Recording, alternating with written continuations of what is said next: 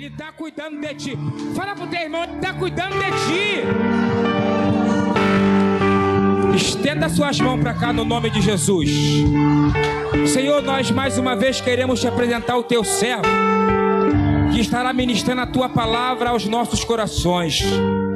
Estamos sentindo que o céu está aberto.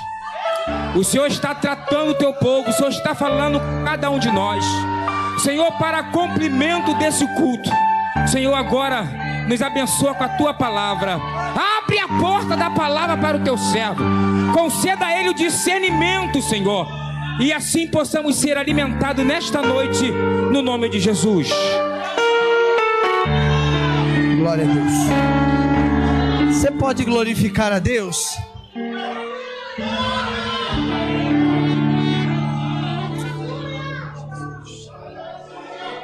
Kalai Joreva Kalavas. Ei, me calamante. Você pode glorificar a Deus. A casa é do teu pai, fica à vontade. Derreba calamandarás. Ô, Senhor. Agora eu entendi. Oh, meu Deus. Agora eu entendi, Arlo. Eu entendi agora. É, Yahweh. Caio de Ocominaravas. Jeremias capítulo de número 1. Jeremias capítulo de número 1. Gente, vocês não sabem a noção da dificuldade que foi para chegar aqui. Talvez possa ser coisa boba. Mas eu entendi o processo, porque tudo tem um processo, né? Oh, Jesus do céu. Jeremias capítulo de número 1. Deixa eu pregar, gente. Eu entendi. Foi glória. Foi difícil, mas chegamos. Foi luta, mas chegamos. Glória a Deus. Oh, Jesus. Jeremias capítulo 1, versículo 17, 18 e 19, palavra muito conhecida. Louva a Deus pela oportunidade de estar ministrando nessa noite, pela confiança que nos foi concedida. Confesso que eu estava ansioso esperando esse momento. Glória a Deus. Diz assim a palavra de Deus, versículo 17, a partir do versículo 17. Glória a Deus. Tu, pois, cinge os teus lombos, levanta-te e dize-lhes tudo quanto eu te mandar.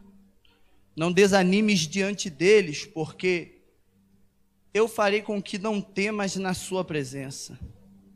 Porque eis que te ponho hoje por cidade forte, por coluna de ferro, por muros de bronze, contra toda a terra, contra os reis de Judá e contra os seus príncipes, e contra os seus sacerdotes, contra o povo da terra. E pelejarão contra ti, mas não prevalecerão contra ti, porque eu sou contigo, diz o Senhor para te livrar. Podei-vos assentar.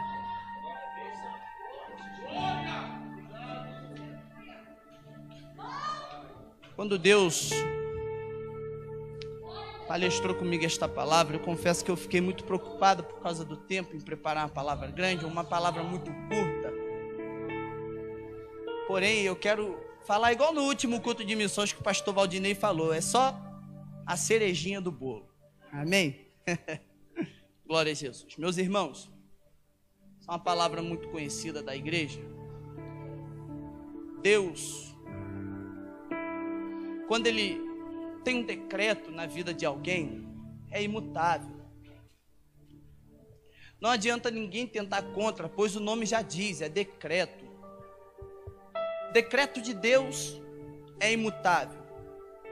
Plano de Deus talvez pode acontecer de Deus mudar os planos na vida de alguém. Como aconteceu na vida do rei Ezequias, por exemplo, que orou a Deus e Deus mudou o plano dele, acrescentando mais 15 anos de vida. Porém, quando Deus tem um decreto na vida de alguém, esse decreto ele é um imutável, porque Deus já decretou, já bateu o martelo, já assinou. não muda.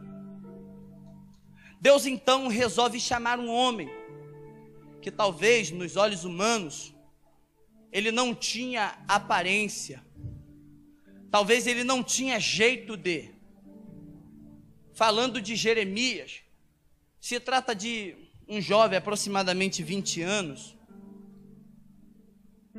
cresceu dentro de uma família de linhagem sacerdotal, dentro de uma aldeia sacerdotal chamada Anatote. Talvez aquele homem, ele não tinha vocação, pastor Hugo, para ser profeta. Talvez ele mesmo olhava para dentro de si e já predestinava o seu futuro na casa de Deus, velho, queimando sacrifício e cuidando do templo. Porém, Deus, por isso que eu comecei falando de decreto, porque Deus tinha um decreto na vida de Jeremias, decreto imutável que nem mesmo o próprio Jeremias, se tratando de profeta no tempo da lei, tendo em vista que um profeta ele não tinha muita opção de escolha, pastor Rodrigo. Quando Deus falava, pastor hoje, vai profetizar, tinha que profetizar e pronto. Hoje no tempo da graça está um pouco diferente, não é? Deus chama para pregar, Deus chama para louvar e a pessoa fica sentada, sentadinha lá no canto dela, né? Não quer nada muito lá com o seu chamado, se esconde um pouquinho, se acolhe um pouquinho, fala, ah, não tenho chamado para isso, não, mas sabe que tem. Porém, no tempo da lei, ela era um pouco diferente, porque Deus chamava. Põe-te em pé e falarei contigo. Você tem que ir. Então Deus olha para um homem que talvez por si próprio não tinha desejo, não tinha aparência, não tinha vontade, Daniel, de querer ser profeta. Porém, Deus, olhando do céu, fala: tem alguém lá embaixo que eu quero usar ele. Porque eu sei as qualidades que ele tem. Porque eu sei, se eu mandar, ele não vai ter medo de falar, não vai se acolher, não vai se acanhar, não vai respeitar a classe, vai falar e pronto. Porque Deus, quando quer, Ele escolhe pessoas que talvez dentro de si está num complexo de inferioridade tão grande que acha que não pode. Mas eu conheço um Deus que age dentro da fragilidade do homem. Paulo ele foi muito sucinto no capítulo 1, versículo de número 27 de 1 Coríntios, vai dizer porque Deus pegou as coisas loucas para confundir as Deus pegou as coisas fracas para confundir as coisas fortes. Então eu entendo uma coisa com o nosso Deus, que Deus ele não age na lógica da visão humana. Por quê, pastor Rodrigo? Me desculpe usar o senhor como exemplo. Na lógica da visão humana, me desculpe, tá? Mas a gente está chegando no mesmo caminho. É gordinho, é careca, usa óculos, não tem competência para ser. Mas Deus está falando: te chamei como tição tirado do fogo. É.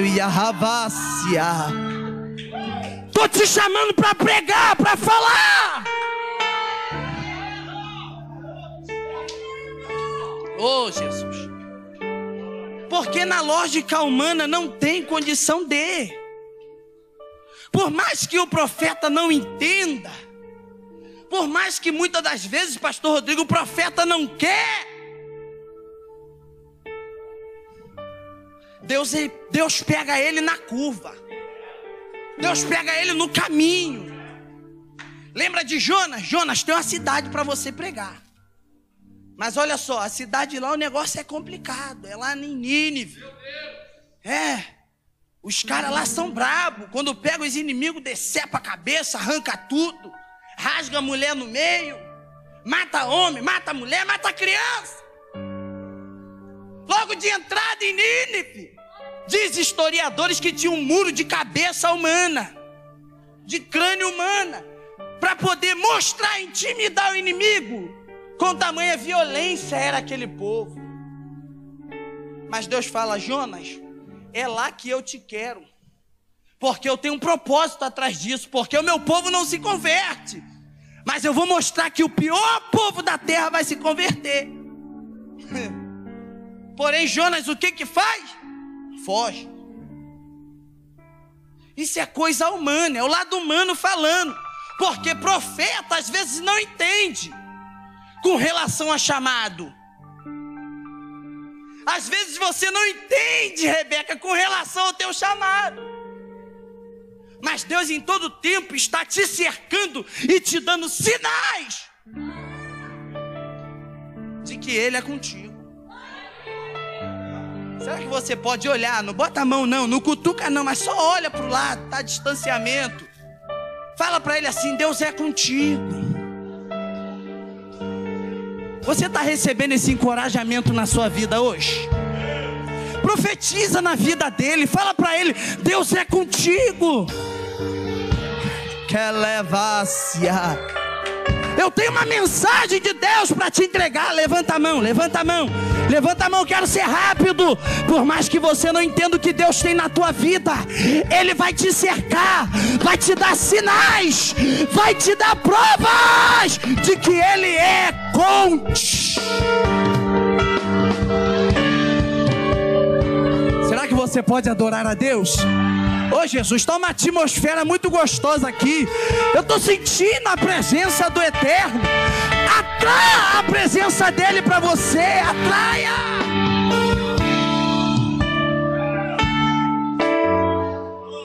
Então, isso é o lado humano, Pastor Odi. Você nunca vai entender. Lembra de Moisés? Segundo historiadores, eu não sei se é segundo historiadores, Pastor Luciano, me corrija se eu estiver errado. Tá? Que o Senhor é mestre da lei, é um rabi, né? aleluia. Mas segundo historiadores diziam que Moisés era gago, dizia, não sei. Já ouvi rumores que sim. Deus aparece e se manifesta para ele no meio de uma sarça pegando fogo. Vai lá, porque eu vou te usar para tirar o meu povo de dentro daquele lugar. Ah, mas eu sou pesado de língua. Talvez ele está falando, eu não sei falar. Eu não sei a forma que eu vou chegar. Oh. Tem gente aqui que já está entendendo isso aí.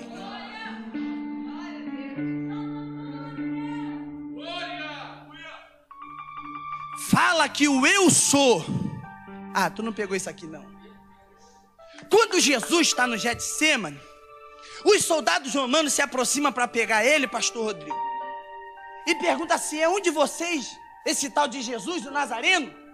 Jesus sai do meio do monte e fala assim: sou eu.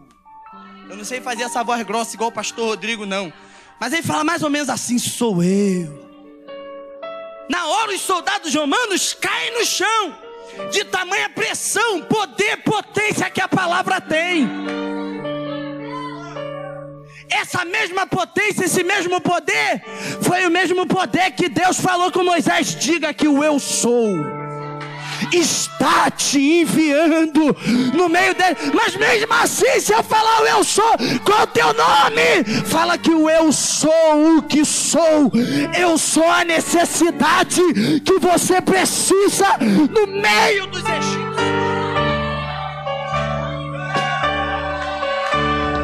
Se você precisar de fogo lá, eu sou o fogo. Se você precisar de resposta com cajado, joga no chão, vira cobra. Se você precisar de sustento, eu sou. Se você precisar de palavra, eu sou o que sou. Eu sou o que sou. Eu sou.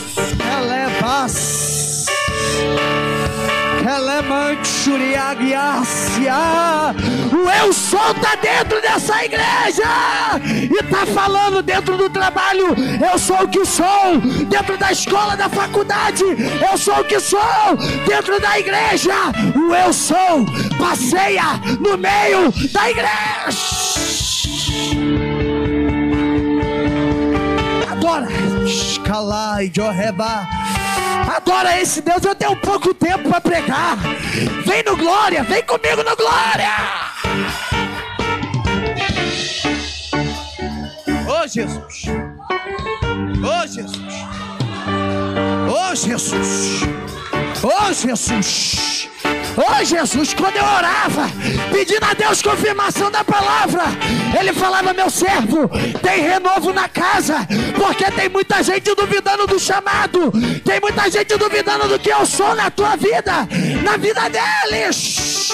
Fala para eles que o eu sou está garantido. Vai, faça, acontece.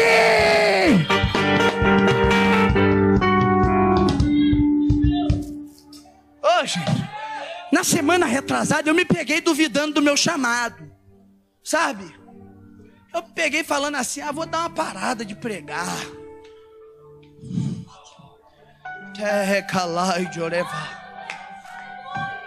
Eu vou dar uma descansada, eu tô cansado. Eu prego desde 15 anos.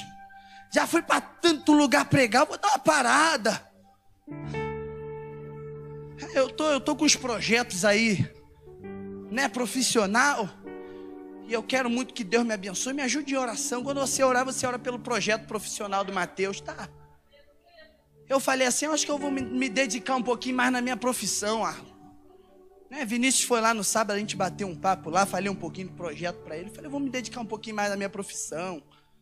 Sabe, eu tô com os projetos, eu tô muito corrido. Tô trabalhando muito. Oh, Jesus. Mas a voz de Deus bradou no meu coração. Só que vem em forma de cântico, dizendo assim: ó, você não vai parar. Você não vai parar. Pois a ordem é chegar do outro lado e você vai. Você não vai. Eu creio que Deus está falando isso aqui com alguém que pensou em desistir do chamado, porque a luta é grande, perseguição é grande, é trabalho, é cuidar de filho, é faculdade, é luta, mas Deus está falando: você não vai parar, porque tem um outro lado para você chegar. Oh, Jesus. E na verdade, também eu pensei que o meu chamado um dia era cantar. Né? Mas tem gente que fala, Mateus, não canta não vai estragar tudo. Hum. Eu fiz até aula de cântala. Você botar lá no YouTube, lá, Coral Encontro das Artes, há muito tempo atrás. Você vai ver lá o Mateus cantando lá nos galhos secos. Vai ver lá. Tentei. Só que ardia algo dentro do meu coração pela palavra. Que eu tentava cantar e desafinava o negócio, não andava. Mas era assim, ali na palavra de Deus. Eu entendi.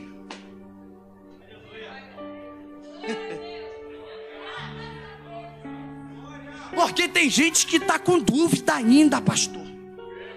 Mas Deus me trouxe aqui hoje para falar no teu coração. Fica com dúvida não, vou acender dentro de tu.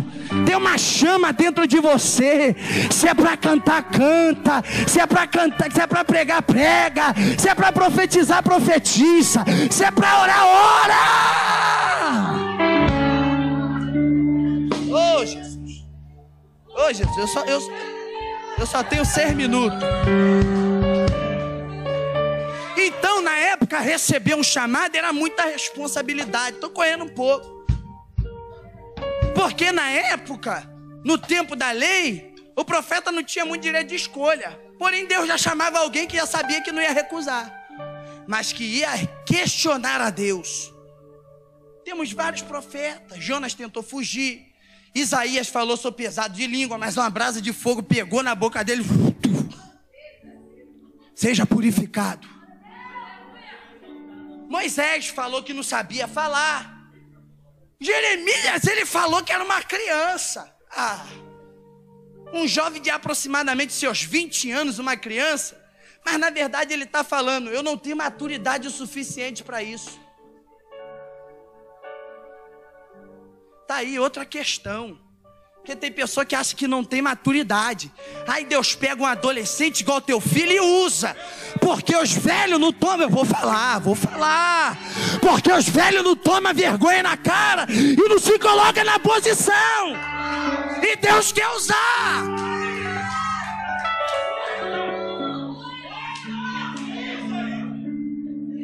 Deus pega uma criança, não troco nossa comunhão, e o fogo cai na igreja,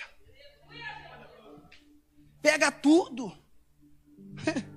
Paulo disse: quando eu era menino, eu consentia coisa de menino, agia como menino, agora não sou mais menino, não, porque chegou a hora da maturidade espiritual. Chegou a hora de consentir como imigrante e entender que a vida não é um moranguinho, não, não é um mar de rosas, não. Entender que a vida é dura. Então, quando o profeta recebia isso, a primeira coisa era um bombardeio. Buf! Porque ele tinha que entender tamanha responsabilidade do chamado. Antigamente, nas Assembleias de Deus, os mais antigos oravam para Deus apertar o vaso. Aperta o vaso. Quebra o vaso. Mói o vaso. E o vaso tomava vergonha na cara. Hoje em dia eu não sei como é que está a situação, porque eu estou vendo um monte de gente aí não toma vergonha na cara.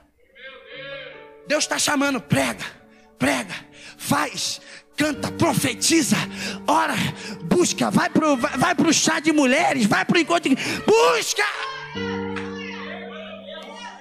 E o vaso está lá sentado, ah, eu não sirvo para nada não. Aí está aqui o pastor Marcos, dando liberdade para todo mundo trabalhar. Pastor André chamando todo mundo para fazer a obra. E o vaso está. Está na hora dos crentes começar a orar para Deus apertar o vaso. Para ele sentir tamanha responsabilidade do chamado. Foi por isso que Jeremias falou que era uma criança. Vou fechar a Bíblia. Foi por isso que Jeremias falou que era uma criança, porque ele não tinha maturidade suficiente. Mas Deus fala para ele: o que que tu olha? Olha aí, tá vendo o quê? Uma vara de amendoeira. E depois uma panela de água fervendo. Esse é meu tempo com o povo de Israel. Vou te dar responsabilidade, Jeremias. Pelejarão contra ti, mas não vão prevalecer. Se prepara. Cinge teus lombos. Deus está dando uma espadada com educação em Jeremias falando. Tu está falando que é criança? Cinge teus lombos, porque tu já é homem velho, rapaz. Está na hora de ter responsabilidade. Ô Jesus. Ô Jesus. Ô Jesus. Gente, sabe o que eu entendi na minha vida? Que altar ele não tira nada de ninguém, ele só devolve, pastor Júnior. Então, se eu fosse você, eu recebia essa palavra, porque ele está devolvendo alguma coisa para você. Se tu deixou a espada cair no chão, se curva, se abaixa a última vez para pegar ela, ficar pronto para a guerra de novo. Foi falado isso aqui esses dias, e toda a armadura de Deus, todas elas, exceto uma, é de defesa, a outra é de guerra. Então abaixa, pega o que é de defesa, pega o que é de guerra, volta para a batalha, porque Deus tem obra na tua vida. Deus quer te usar, fazer você mesmo, varão. Tá de máscara preta, tá aí porque Deus vai te pegar. Tu sabe que teu lugar é aqui, não sabe? Não, não me entenda mal, não, varão. Não te conheço muito, não, só de vista. Me perdoa, mas você é um pouquinho duro contigo, toma vergonha na cara. Porque Jesus está voltando, Ele vai cobrar de você. O chamado é teu, a responsabilidade de cobrar é de Deus. Ô oh, Jesus, ô oh, Jesus, que leva a camanchuregácia.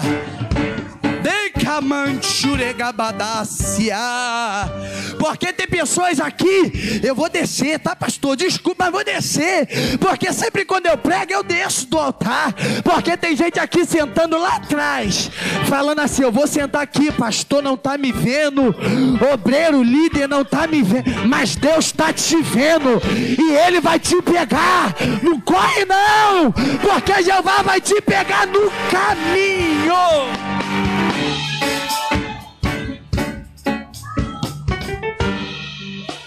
Raquel, prepara aquele hino que eu falei contigo. Sabe cantar? Sabe cantar? Aquele que eu falei contigo? Então vem cá, você é a pastora Diana. Pastora Diana hoje tá. Cara, eu sei que a pastora Diana conhece. Oh. Lembra de Paulo? Eu vou passar o microfone. Quer me aciar? Há uma graça de Deus aqui. Será que tu pode adorar a Ele? Meu tempo já foi, nem vou pregar mais. Será que tu pode dar um minuto de glória para Deus? Será que tu pode dar um minuto de glória para Deus? Porque Deus te chamou aqui hoje para renovar a aliança contigo e falar: se levanta desse chão, ergue a cabeça, porque eu ainda tenho obra na tua vida. Já dá para cantar? Estou contigo. Ô oh, Jesus, fique de pé comigo. Raquel e Diana vai ministrar. Ô oh, Jesus. Eu vou passar o microfone para quem é de direito. Meu tempo já foi, estou dois minutos atrasado. Ô oh, Jesus. Mas só que eu quero fazer uma última coisa. Pastor André, não consegui terminar a mensagem. Amém, até aqui Deus nos deu. E eu quero fazer uma última coisa, a pastora Diana e a Raquel vai cantar. Queria que a minha esposa cantasse, mas ela falou: não conheço muito esse hino, não, não ensaiei, né? Deus vai te pegar. Ai, tu sabe disso, Deus vai te pegar. Ah, vai. Nome de Jesus. Oh, glória. Mas só que eu quero fazer uma última coisa para você que está nos visitando. Eu quero te fazer um apelo de coragem. Queria saber se nessa noite tu quer o dono da obra na tua vida. Apóstolo Paulo disse: aquele que é fiel para começar a boa obra, ele é fiel para terminar. Oh, glória, aquele que começa a boa obra é, final pra, é fiel para terminar um dia. Oh, glória. E eu sei que tem pessoas aqui que estão tá afastadas, ou que talvez nunca foram, veio só de visita. Mas Jeová te pegou no caminho, igual Paulo. É, estava atravessando para o outro lado para perseguir os crentes. Deus pegou ele no caminho. E eu quero te fazer um apelo de coragem hoje. Nós vamos te ajudar. Aqui tem um ministério na igreja que ajuda muitas pessoas. E nós vamos te ajudar. Eu faço parte desse ministério pela misericórdia. Nós vamos te ajudar. Quero fazer um apelo para você que quer Jesus hoje na tua vida. Você que quer Jesus, toma coragem. Vem aqui, nós vamos fazer uma oração. Esse é o primeiro contato, não quero expor ninguém. Mas você que quer Jesus na tua vida, saia do teu lugar. Vem aqui. Eu quero orar por você. Oh, Jesus. Eu sei que tem alguém aí que está na esquina tortuosa da vida, é, que está perdido, cada vez mais se afastando do caminho. Mas Jesus tem uma obra na tua vida e Ele está te chamando para vir aqui hoje. Não é expor, não, gente. É porque o inimigo ele vai perder. Quer de revaciar. Tem alguém para Jesus? Pode começar a cantar. Ô Jesus. Tem alguém para Jesus nessa noite? Raquel e Rebeca vai cantar um hino. Eu vou passar para quem é de direito, que o meu tempo já foi. Se nesse momento nesse intervalo até o término do culto, até o amém, você decidir aceitar Jesus, nós estamos aqui para orar por você. Está aqui os pastores dessa igreja que vai impor as mãos sobre você e vai te abençoar. Nunca te dei. Quem sabe louva esse Deus tem uma obra na tua vida. Para você que está fraco, Jesus quer te renovar, ou melhor, Jesus te renova hoje.